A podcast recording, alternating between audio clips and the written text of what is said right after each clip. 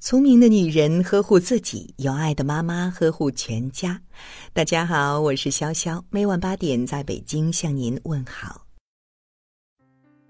在中国，父母对孩子的关爱特别深，生怕孩子受一点伤害，总是担心孩子吃不饱、穿不暖，不放心他们自由成长。其实，这样反而阻碍了孩子的技能和思想的发展。家长一边替孩子做着所有，一边埋怨孩子什么都不会。有人形容现在的孩子，他们在父母的呵护下成长，像是温室里的花朵，再也经不起一点点的打击。是呀，现在的父母似乎都忙前忙后的为孩子做好所有的计划跟安排，替孩子做着本该是他们自己独立完成的事情。总觉得孩子大了，到了会做的年纪，就自然而然什么都会了。可是事实真的是这样吗？我们看到更多的真实情况是，很多孩子都已经是成年人了，连自己的生活都照顾不好，而这个时候，家长却开始埋怨自己的孩子怎么这么笨，什么都不会。难道真正该去反思的，不应该是家长？我记得有一次去接我三年级的女儿放学，正好他们小组在打扫卫生，跟她一组的一个小女孩打扫的比较慢，她的妈妈就一把上前冲过去，拿起扫帚替小女孩做了起来，而她的女儿呆呆地站在一旁，非常无奈。她的妈妈一边打扫着，还一边埋怨着自己的孩子什么都不会。可是家长都替孩子做了，那你要孩子做什么呢？孩子不会干，干不好，干不了。当家长的又抱怨孩子没用，大概就越来越没用了。所以这样想来，孩子真是冤枉。父母要学会退出，过多干涉只会毁了孩子。家长应该让孩子从小就要养成独立的习惯，不要干涉任何一个他们与社会、与人接触的机会。他们自有他们处理问题的方式，这些事情你永远不要试图代替孩子完成。一，孩子学习的时候，请你离开。许多家长习惯孩子学习的时候在一旁作陪，以便在孩子遇到难题的时候能够及时的辅导，在孩子出现错误的时候能够及时的纠正。一旦孩子养成家长陪在一旁的学习习惯，他们渐渐就失去了独立思考的能力，家长也就在无形当中剥夺了孩子自主学习的权利。二，孩子做家务的时候，请你离开。很多父母是不舍得孩子做家务的，总觉得让孩子受哪怕是一点点的累，都会觉得心里不安。实际上，让孩子适当的做一些家务，正是培养他们的独立性和自主能力，也是让他们懂得他们是独立的个体，他们也是家里的主人，他们也需要为这个家庭出一份力。在孩子做家务之前，爸爸妈妈可以适当的给一些建议，但在孩子做的时候，就不要一直在旁边指手画脚，而应该让他们独立去完成。可以事后做一些简单的评价，而且如果孩子做的是一些力所能及的事情的时候，相信他们是能够完成的很好的。千万不要小瞧了孩子的能力哦。三，孩子在和朋友玩耍的时候，请你离开。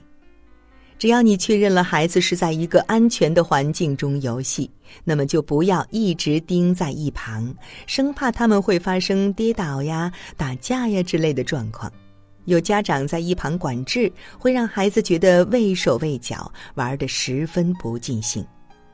家长们应该让孩子们尽情挥洒他们蓬勃的性情，不要干涉任何一个他们与社会、与人接触的机会。他们自有他们处理问题的方式，这些事情你永远不要试图代替。我真诚的希望各位父母，想要让孩子能够走得更远，就要学会放手，学会适当的退出，成就一个孩子完整的生命形态。其实，在解放孩子的同时，也让自己获得解脱。最后，当埋怨孩子不中用的时候，请各位家长好好的反思一下，是不是舍得用孩子。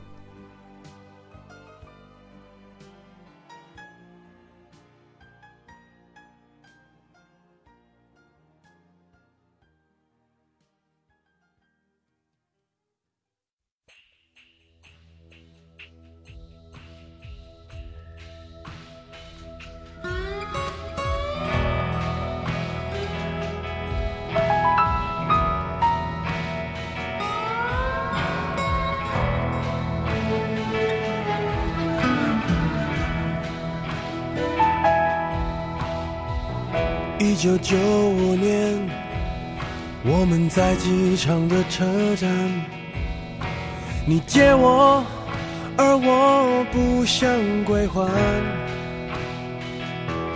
那个背包载满纪念品和患难，还有摩擦留下的图案。的背包背到现在还没烂，却成为我身体另一半。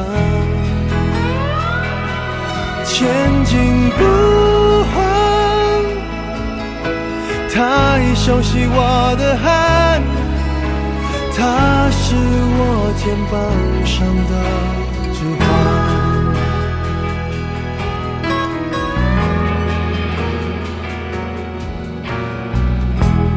六年半，我每一天陪他上班。你借我，我就为你保管。我的朋友都说他旧的很好看，遗憾是他与你无关。你的背走得好缓慢，总有一天陪着我腐烂。你的背包对我沉重的审判，借了东西为什么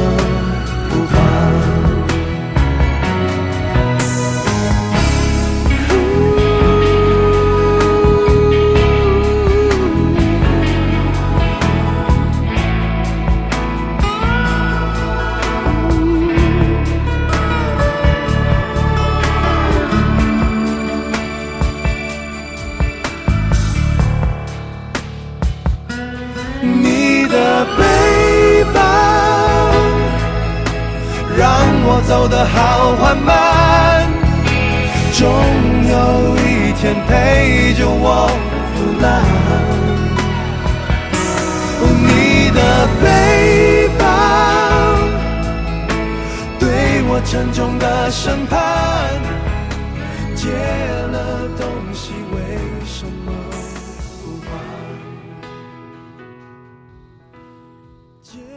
好了，今晚的有听妈妈就到这里了。如果您觉得不错，请分享给您的朋友们吧。我是潇潇，让我们明天再见，晚安。